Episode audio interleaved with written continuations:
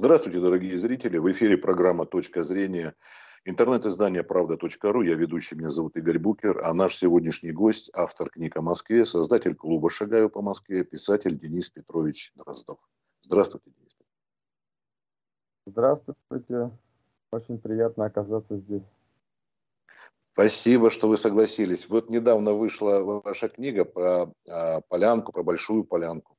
Это, в общем-то, уникальное издание, о Полянке у нас очень мало сведений. Да? Это соответствует действительности или просто раритетное издание уже широкому читателю недоступно? Нет, конечно, даже среди замоскворецких улиц Большая Полянка не самая популярная. А, есть а, Ордынка, есть Пятницкая – и тем более полянку нельзя сравнивать с э, Мясницкой, с Причистенкой или с Большой Никитской. Полянки, конечно, писали, э, но как отчасти э, какой-то, какого-то большого материала о Замоскворечье, о районе Якиманка. А эта книга, которая вышла в издательстве «Центр полиграф», это большая подробная биография улицы, где я писал о каждом доме, нет такого дома, которому я не посвятил бы хотя бы двух абзацев, а некоторым домам целые главы на несколько страниц посвящены. То есть, конечно, ничего подобного Полянке не выходило никогда. А вам удается в архивах работать? Откуда вы берете информацию прежде всего? Информация берется из разных источников.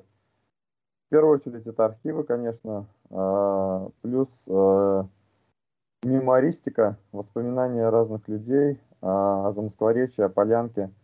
И те книги, которые уже были написаны, а, о некоторых зданиях, о церквях нам и так уже известно. Есть, например, церковь Григория Новокисарийского на Полянке. Наверное, это главный шедевр улицы. Церковь красивая, которая стоит возле метро Полянка. И еще до революции о ней было написано две книги. Две книги не только о улице, но и о приходе, э, этой, э, не только о храме, но и о приходе этого храма. А, поэтому о некоторых зданиях э, уже были подробные исследования. А, но хочу подчеркнуть, что уникальность книги, моей книги в том, что я писал не только о каких-то выдающихся произведениях архитектуры, не только о э, известных всем зданиях, но и о рядовых э, домах, вроде домиков в три окошка. Знаете, такие есть типичные московские домики, их называли дом-крошка в три окошка. Даже Еще сохранились? еще сохранились, хотя на Полянке э, в 90-е годы, к сожалению, э, некоторые дома были заменены на муляжи, то есть на копии. Но я думаю, вы понимаете, это беда всей Москвы. Поэтому источники разные. И краеведческая литература, которая была уже написана, и э, мемуаристика, воспоминания, и архивные источники. Иногда приходилось действительно работать с, с архивами, потому что нет информации в свободном доступе о каких-то не самых популярных домах. Борис Петрович, а вот смотрите, вы уделяете внимание не только домам, но и тем, кто в них жил, раз вы используете мемуары и какие-то истории юмористические. Там же о людях, наверное, не только описание да, архитектуры. И о людях, конечно. Э, все главы построены примерно одинаково. Э, это биография дома, какого-нибудь дома или церкви. От самых первых упоминаний в источниках и до наших дней. И советский период я затрагиваю, и современный период. Таким образом, за счет э, множества биографий домов складывается биография улицы. И если э, этот дом связан с какими-то известными людьми, если церковь связана с э, знаменитостями, я, безусловно, о них пишу. На Полянке есть целый дом артистов, наверное, вы знаете, Полянка 28, Дом, который был построен специально для знаменитых кинематографистов. Это как дом писателей э, в Лаврушинском переулке. Они совсем неподалеку, построены в одно время, в 30-е годы. Но в Лаврушинском жили писатели известные, а на Полянке, Хвостовом переулке, жили э, артисты и режиссеры. Так вот, эта глава, глава, посвященная Дому артистов, вообще построена полностью на мемуарах а, потому что там в основном а, воспоминания людей и воспоминания о людях, которые жили в этом доме. Но это такие большие звезды, как а, Михаил Ром, как Зига Вертов и многие другие кинематографисты первой, первой величины, первого порядка. Вы помимо того, что пишете книги, еще и проводите экскурсии. Вы сами лично да, проводите? Или у вас есть да, еще да, и помощники? Или у вас помощники еще есть, нет? Э, Раз вы у меня, клуб. У меня клуб, клуб «Шагаю по Москве». Э, ему уже э, скоро будет 10 лет. Сначала я сам проводил экскурсии, потом стал приглашать своих друзей, экскурсоводов, москвоведов. И собралась неплохая команда. Мы проводим авторские экскурсии по городу.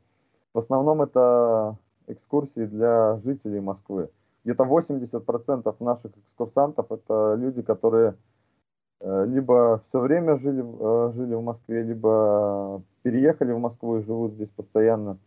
Это э, экскурсии, которые немного глубже, чем те, к которым большинство привыкло. Экскурсии по дворам, экскурсии с погружением, серьезным погружением в материал, даже порой в метафизику города. Несколько экскурсоводов есть, я и мои коллеги, не просто коллеги, мои друзья – с которыми я полтора десятилетия, десятилетия уже общаюсь и дружу.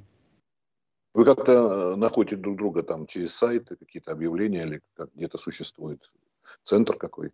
В Москве не так много экскурсоводов, особенно таких экскурсоводов-краеведов. Э, можно проводить экскурсии такие легкие э, и выезжать за счет легенд каких-то, баек. Это тоже интересно, это такой определенный пласт. Но есть э, группа экскурсоводов в Москве. Это... Извините, вот, например, как Булгаковская Москва, да, вот тоже интересует. Булгаковскую Москву тоже можно по-разному преподносить. А, можно преподносить ее э, с чисто мистической точки зрения. Я знаю экскурсоводов, которые на Патриарших э, создают такую атмосферу, особенно вечером в сумерках, э, когда можно представить, что и Воланд на Патриарших, и Кот Бегемот, и все прочие герои, когда экскурсоводы э, из мешка с э, желанием, всем желание раздают, желание, цитаты из Булгакова, и такой мистический момент кажется, что желания непременно сбудутся. А есть такие экскурсии, ну, которые скорее развлекательные, и в них ничего плохого нет, сразу хочу сказать это прекрасно. И многие ходят на экскурсии именно за этим. Не для того, чтобы э, максимально глубоко изучить город, понять его душу, метафизику, а для того, чтобы приятно провести время. Но есть гиды-краеведы, такие как я. Я же еще и книги пишу, у меня несколько книг о Москве. И я хочу, чтобы люди узнали город немного глубже, э, поняли, э, почему Москва наряду с Римом и другими э, большими европейскими городами. Это один из самых глубоких городов по внутреннему содержанию. Я считаю, что в этом моя задача. Я стараюсь найти какие-то символы, какие-то большие параллели с историей и хочу, чтобы люди постигли метафизику города. То есть то, что наукой даже порой необъяснимо. Это память места, есть такой термин, наверное, вы слышали. Если в Москве что-то было, например, в каком-то месте, 200 лет назад, 300 лет назад, 400, это может проявиться и в наши дни, в наше время. Потому что память места существует. Это не объяснить э, э, наукой, но это доказывается в том числе на экскурсиях. Есть в Москве Хитровская площадь, все ее знают. А, это место, где был рынок стихийной рабочей силы, куда приезжали а, люди из разных деревень, в основном это были крестьяне, в поисках заработка, в поисках э, лучшей доли, работы. Сегодня Хитровка это самый центр Москвы, это 5 минут от станции метро Китай-город. Но в окрестностях Хитровки, в этих домах, и сегодня живут гастарбайтеры. На сей раз это уже не э, люди из э, соседних областей, которые приехали на заработки, а даже из соседних стран. И там есть дома, где выбиты окна, где нет пластиковых окон, где э, люди живут по 10 человек в одной комнате. Почему именно на хитровке? Ведь это центр города, казалось бы, да, дорогая недвижимость, дорогая арендная плата. Но вот это одно из проявлений памяти места. И вот таких экскурсоводов э, в Москве не так много, и мы общаемся друг с другом, встречаемся на разных мероприятиях, даже просто на неформальных встречах э, за бокалом пива или за рюмочкой чего-нибудь и обсуждаем какие-то насущные проблемы. Мы стараемся общаться друг с другом э, и узнавать какие-то э, новинки краеведения, скажем так. Как раз субботу недавно была такая встреча, вот, буквально несколько дней назад. А виртуальные вы не проводите экскурсии? Виртуальные, я экскурсии виртуальные не провожу, это сложно. Я читаю лекции на разных платформах, также в YouTube и в других каких-то виртуальных пространствах. Особенно в пандемию, помните, когда несколько да, да. мы сидели дома, и вот за это время я прочитал немало лекций. А, но мне в этом плане легче, потому что я, например, как раз это время потратил, эти 4 месяца потратил на написание книги. Кстати, если бы не было этих пандемийных ограничений в 2020 году, а, мы бы сейчас с вами друг перед другом не сидели, потому что главный наш инфоповод да это супер книги, а она бы не вышла попросту, потому что я просто 4 месяца плотно дописывал книгу. Я бы не нашел, э, если бы работал активно, столько свободного времени. А, если меня приглашают, э, я с удовольствием читаю лекции в таком формате. А экскурсии водить трудно. Все-таки, э, как известно, для экскурсии важны объекты – я же не буду показывать э, картинки. Люди на экскурсию э, приходят именно, именно за тем, чтобы увидеть натуру, чтобы увидеть живые здания, живые детали. И, наверное, они еще приходят для того, чтобы пообщаться с гидом, чтобы ощутить эмоции гида, его взгляд, его э, глубину подачи. Поэтому не представляю пока, как можно водить виртуальные экскурсии, хотя я э, понимаю, что это возможно. Мне даже предлагали какое-то время назад на меня вышла одна компания, она предлагала водить экскурсии для людей из других стран, из других городов. То есть человек надевает на себя шлем, и я надеваю шлем. И я хожу по городу, и все, что я вижу, он тоже видит. Причем а, картинка очень качественная. И все, что я рассказываю, он слышит. Но я при этом рассказываю как будто бы сам себе. То есть я этого человека не вижу.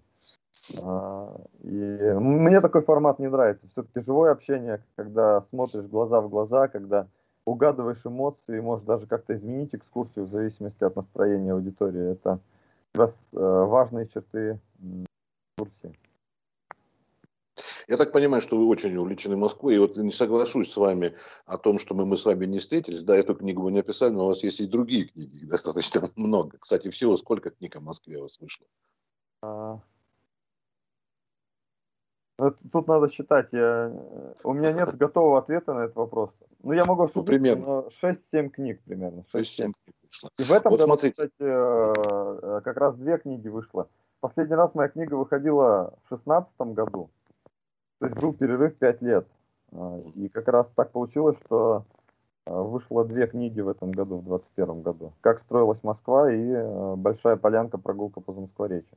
Так что повод действительно мы бы э, нашли в любом случае.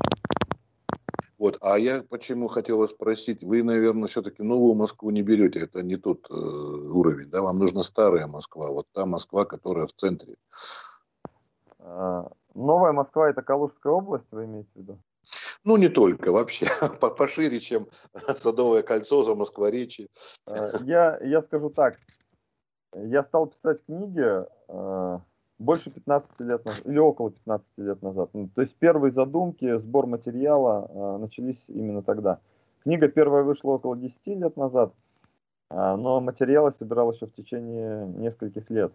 Это очень-очень сложный процесс, э, очень трудоемкий. Нужно потратить несколько лет своей жизни, чтобы написать э, большую хорошую книгу.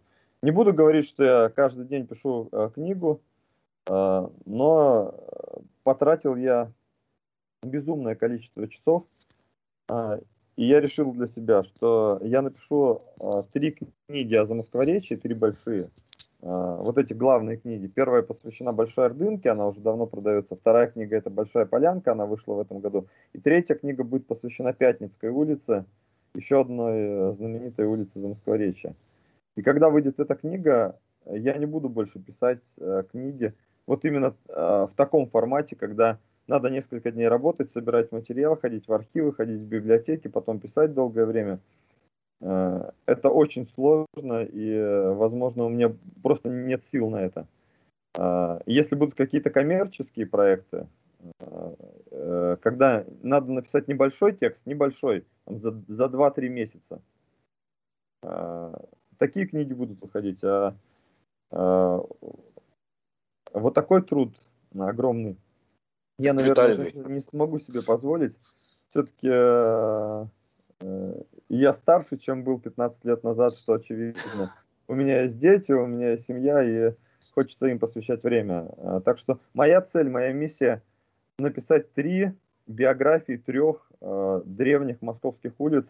И мне кажется, что это, этого достаточно, этого будет достаточно. Поэтому, поэтому а не, вот то, что, не то, что за пределы э, Э, ну, э, я не знаю, о чем вы говорите, говоря о Новой Москве, но не то, что за пределы там Садового кольца или третьего транспортного я не выйду. Я даже за пределы за Москворечья вряд ли выйду. Ну вот я говорю, что да, да, да. О Новой Москве я сказал, да, есть термин Новая Москва, это совсем а, вообще, а, да, новая. А я имею в виду, что да, пошире. Нет, ну это тут, безусловно, труд, говорю, действительно капитальный. А вот смотрите, Денис Петрович, а, что интересует, а, ну, читателя, наверное, сложнее, хотя наверняка там какие-то отзывы обратные, да, есть у вас э, с ними разговор. А вот экскурс, экскурсии, когда проводите, вот вы говорили там вот про мистику, про какие-то это, про знаменитости живущих. Что вот, э, на ваш взгляд, вот так, на вскидку, что интересует людей, которые вас, ну, чаще вопросы какие-то задают, наверняка, может, даже одинаковые? А, экскурсоводов в Москве очень много, и у каждого наверняка есть своя аудитория. И у каждого есть свои какие-то фишки, как сейчас принято говорить. А, и мне кажется, что иногда экскурсанты, которые любят одного гида, могут не полюбить другого. А, есть даже что-то вроде фан-групп, фан-сообществ. Есть люди, которые, например, у меня 30 маршрутов по Москве, и я уверен, есть люди, которые все 30 прошли. А, я могу только за своих экскурсантов сказать. Не в целом, что интересует человека, который ходит... Да, конечно, про ваши. А как раз на примере одного из хитровских двориков я могу об этом рассказать. Хитровка одно из моих любимых мест. И сама по себе история этого района великолепна. Там дворянский район был, потом вот этот рынок стихийной рабочей силы, где собирались бедняки в поисках заработка. И там на Хитровке есть чудесный двор. И в этом дворе соединилось все, ради чего экскурсанты мои приходят на экскурсию. Вот представьте, в одном месте очень маленький дворик, уютный, старомосковский, там есть все. Я думаю, что мои экскурсанты приходят, э, чтобы погрузиться в историю, чтобы увидеть какую-то э, необычную архитектуру. Как раз в этом дворе есть палаты 17 века, этому зданию э, больше 350 лет, но уникальность его в том, что это жилой дом, представьте. Это многоквартирный дом. Многоквартирный это не 50 квартир, но там несколько квартир на двух этажах. Наверху несколько квартир, внизу. А, это самый старый многоквартирный дом, в котором живут люди, которые есть в Москве. Вот ради а, таких уникальных моментов приходят люди на мои экскурсии, когда я им могу показать то, что они нигде больше не увидят, ни в одном другом месте. Или, например, какие-нибудь солнечные часы. Единственные солнечные часы э, есть э, на церкви Воскресения в Кадашах в Москве, это в Замоскворечье. То есть больше нет исторической церкви с солнечными часами на фасаде. А, в первую очередь ради истории, во вторую очередь ради архитектуры, в третью очередь ради каких-то деталей уникальных, э, которые нигде больше не увидишь. В четвертую очередь ради атмосферы, а, потому что экскурсоводы, они, как правило, знают немного больше, чем экскурсанты. Они, как правило, а, эту местность э, изучили от альфа до омеги. И иногда у курсоводов есть какие-то друзья, которые живут э, в том или ином районе, и доступ в скрытые места. Например, э, некоторые дворы закрыты кодами, замками, но если там у вас живут друзья, вы можете попросить код и, и пройти туда. И экскурсантов всегда привлекает вот эта таинственность, когда ты попадаешь в то место, куда бы ты никогда не, попал без экскурсовода. Не потому что э, ты хуже изучаешь этот район, не потому что там ты боишься куда-то свернуть, а потому что там закрыто. И когда открываются такие двери потаенные, как, э, э, как будто двери в зазеркалье с Алисой, вот это производит сильное колоссальное впечатление на экскурсантов. На, на моих, по крайней мере. Сразу скажу, я про практически не рассказываю легенды на экскурсии. Я практически не травлю байки на экскурсии. Если и рассказываю, то э, сразу говорю, это легенда, это городская легенда. Воспринимайте ее именно так, не как э, исторический факт. Ну вот, вот, пожалуй, четыре пункта, э, о которых я могу сказать. А вот если сравнить, э, как в экскурсии, я, к сожалению, не был на ваших экскурсиях. Я даже, честно говоря, узнал даже позже э, того, как узнал, что вы пишете книги, издаете. А вот, э, например, как вот Булгаковская Москва или там Сталинская, у вас какие-то направления какие-то есть? Или вы просто берете вот Полянка, там, за Москворечье, как у вас это? Да, это, этот термин, кстати, приходите на экскурсии, я вам могу скинуть ссылку на сайт в скайпе. Угу. Угу, угу. Приходите обязательно, напишите мне, я скину свой номер, напишите мне в WhatsApp, я вас приглашу на какую-нибудь э, такую самую популярную, самую необычную экскурсию. Угу. А, то, что вы говорите, это называется тематические экскурсии. Ну да, когда, вроде того. Когда да, есть да. определенная тема, там Сталинские высотки или Булгаковская Москва, а, в основном мои экскурсии не тематические. Ну, разве что у меня есть серия, например, «Тайны московских двориков», это серия экскурсий по дворам.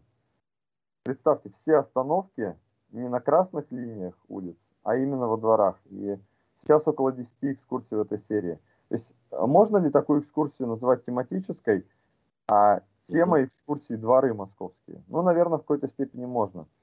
Но я считаю, что чем уже тема, тем э, меньше людей захочет на нее прийти, потому что сталинская архитектура интересна не всем.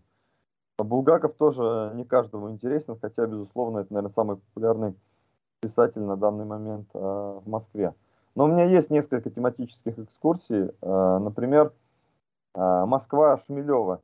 Есть Москва Булгакова, которую вводят несколько десятков экскурсоводов. И я могу даже ошибаться, возможно, их больше.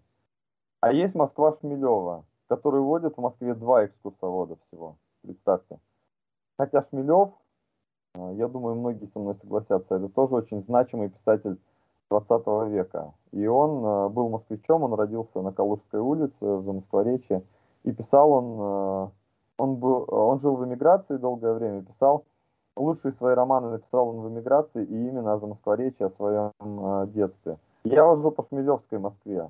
Эта экскурсия, кстати, не такая популярная, я ее несколько раз в год всего провожу, и собираются большие поклонники Шмелева, которые читали его произведения, которые любят.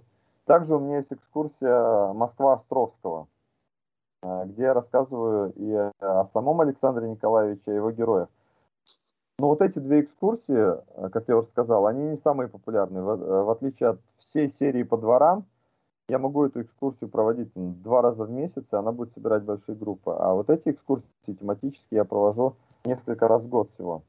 Но к Булгакову это не относится. Мне кажется, Булгаков популярен. А, хоть это и узкая экскурсия по творчеству одного, одного писателя, но она популярна, в отличие от экскурсии по Шмелеву.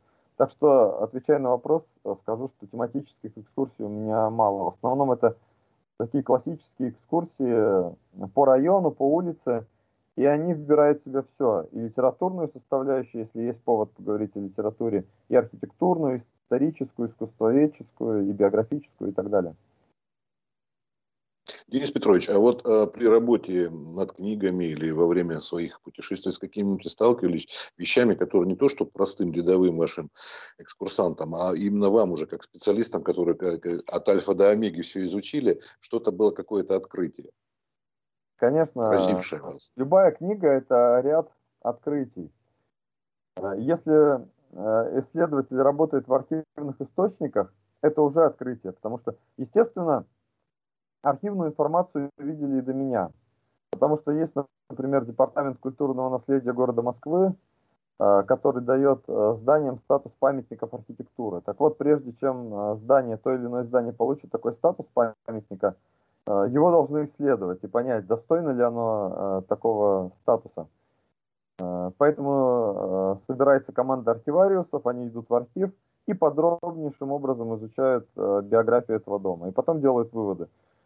То есть до меня в этих архивах были люди и другие. Но, как правило, эта информация не публикуется в открытом доступе. Они узнали биографию дома, они создали паспорт памятника архитектуры, И они сказали, это здание достойно, давайте ему дадим такой статус.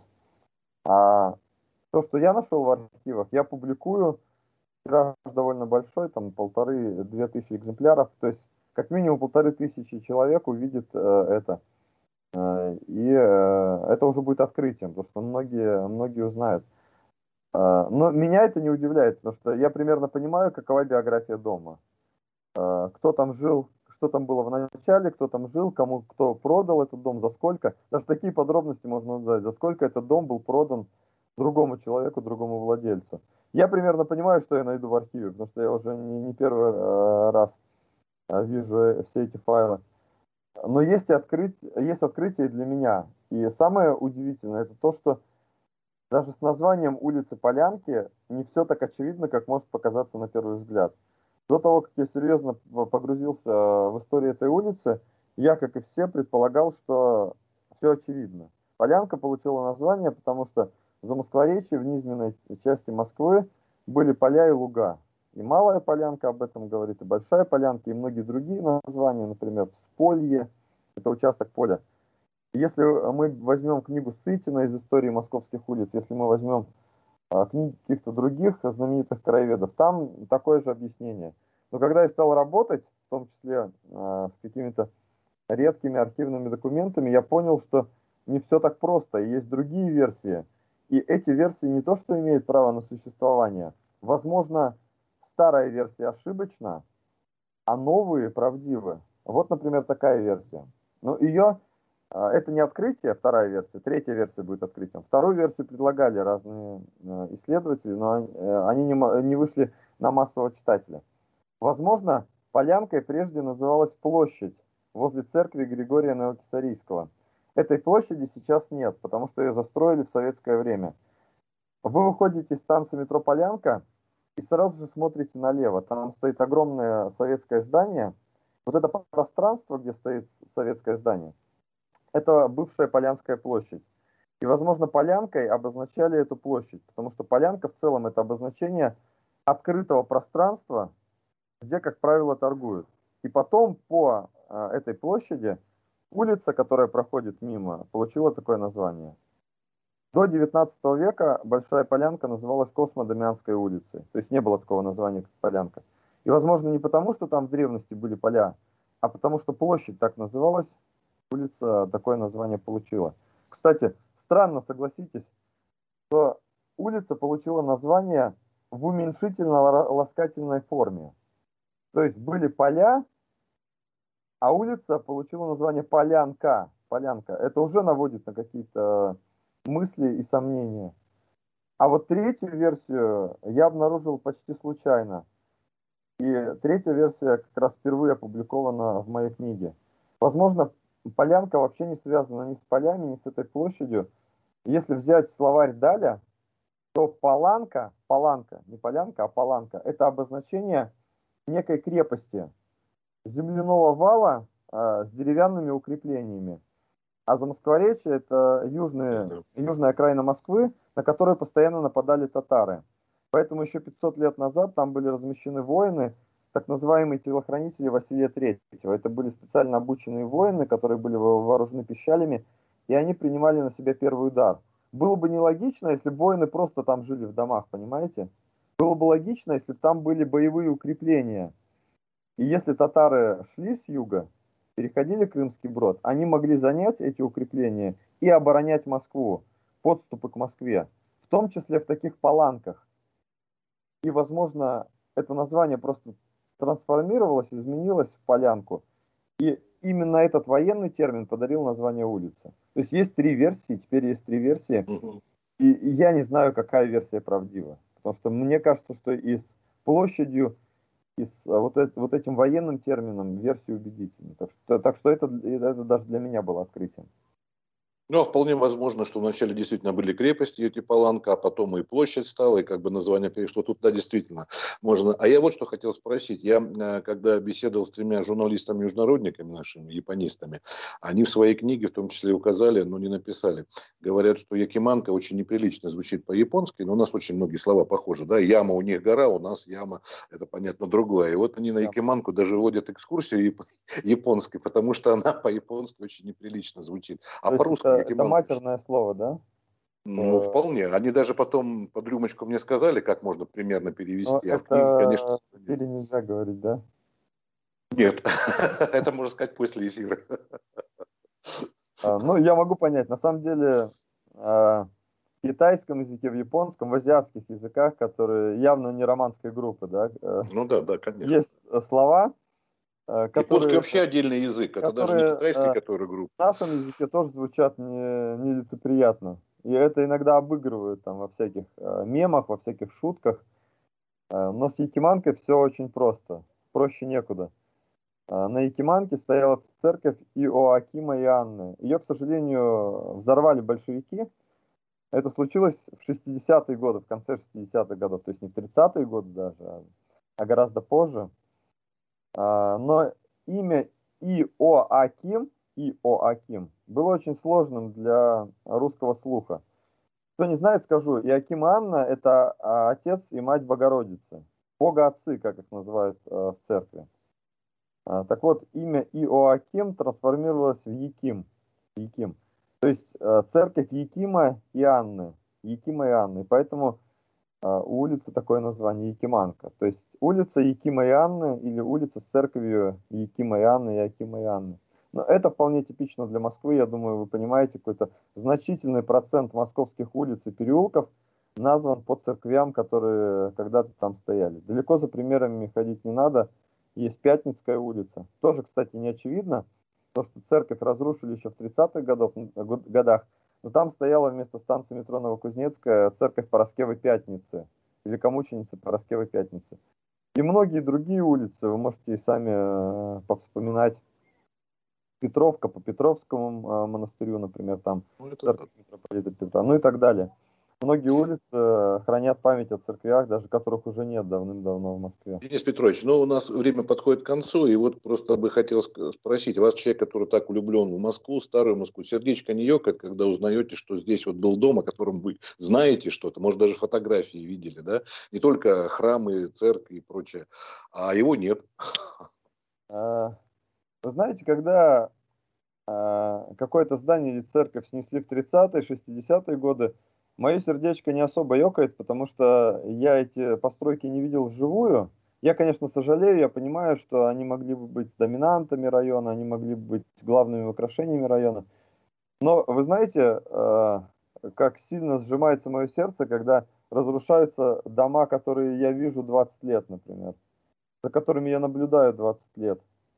И сейчас как раз за Москворечье недалеко от Полянки, но на других улицах э, происходит большая трагедия. Э, возможно, уже многие слышали об этом. Между Ордынкой и Пятницкой, двумя главными центральными улицами района, сейчас идет строительство огромного жилого комплекса.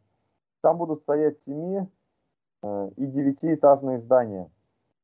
Там была территория завода «Экран». Это был советский завод с советскими корпусами и корпуса эти снесли. Они не представляли ценность, хотя лично я оставил бы и их. Но помимо этих э, корпусов снесли еще несколько дореволюционных зданий. У них не было статуса памятника архитектуры, но это были части э, прекрасных усадеб. И одному дому, например, было 200 лет. Даже есть такая версия, и я сразу скажу, я эту версию не разделяю, что в этом доме жил э, некоторое время Лев Николаевич Толстой. Я считаю, что Толстой жил в другом месте, но это и не важно. 200-летний флигель был снесен. А, и это, конечно, большая трагедия для города, когда деньги, э, которые есть у застройщика, влияние, которое есть, э, перевешивает культурное наследие, память московской истории. Это происходит вот. у нас на глазах прямо сейчас, и Таких мест в Москве много. И Ивановская горка, так называемая Хохловка, где тоже грядет строительство. Ну и другие места, которые э, зрителям Иван наверняка знакомы. А вот э, вы, когда говорите о статусе таком памятника архитектуры, не так давно мне попалась заметка, даже в Deutsche Welle, по-моему, о том, что ну, несколько э, получили мир, мировой статус ЮНЕСКО памятников мирового значения. Вот. А в Москве бы вы бы какие-то могли бы выделить, может быть, какая-то есть процедура, которую можно запустить, чтобы ЮНЕСКО вот, признала их э, статус даже не просто уже государства там, российский, а мирового значения ЮНЕСКо. Есть такие архитектурные сооружения, на ваш взгляд? Кстати, в отличие от Петербурга, в Москве э, такой высокий статус памятников э, ЮНЕСКО практически нет э, у московских комплексов. Э, это Новодевичий монастырь, это ансамбли Красной площади и Кремля. Вот, пожалуй, все. По-моему, больше нет э, зданий, комплексов, сооружений. Сейчас на Красной площади идет вовсю реконструкция средних торговых рядов. Это здание, которое построил Роман Клейн. ГУМ каждому известен. ГУМ это верхние торговые ряды. А вот следующее здание от Ильинки э, к Варварке это средние торговые ряды примерно одного времени с верхними, с ГУМом. И там э, идет полномасштабная реконструкция. Внутри все меняют. И уже, уже ЮНЕСКО бьет тревогу, потому что средние торговые ряды относятся к ансамблю Красной площади. То есть даже на Красной площади происходят изменения. Да, не снаружи, но внутри здания точно. Там есть пространство открытое, такой дворик, двор огромный. А, и вот там а, все меняют. Ну, туда нет доступа, но видно, там а, краны стоят, там идет активное строительство. Мне кажется, ЮНЕСКО в Москве больше ничему такой статус давать не будет. Потому что слишком часто, слишком стремительно и сильно облик города меняется. Если бы я распоряжался э, этим, если бы я имел право давать статусы, я бы сделал э, охранной зоной целые районы Москвы. Просто запретил бы любые изменения в целых районах города. Не просто там какие-то церкви и их дворы или ансамбли усадебные, просто районы. Это, например, Замоскворечье, но если даже не все, то ближайшие окрестности станции метро Новокузнецкая и Третьяковская. А, и, конечно, Ивановскую горку. Ивановская горка – это пространство между Солянкой и Моросейкой. Впрочем, пространство между Моросейкой и Мясницкой я бы тоже сделал единой охранной зоной с запретом любого строительства там, любых изменений исторических зданий. Э, я бы действовал именно так – а, потому что иначе центр не спасти. То есть на, закон, на законодательном уровне запретить строительство, ну, по крайней мере, в некоторых частях исторического центра. Потому что если мы потеряем эти районы, а мы уже теряем за Москворечье, мы, мы можем просто потерять старую Москву, ее аутентичный облик. Да, спасибо большое за беседу. Всего вам доброго, здоровья, Пожалуйста. успехов. Вам большое спасибо, Игорь. Всего доброго.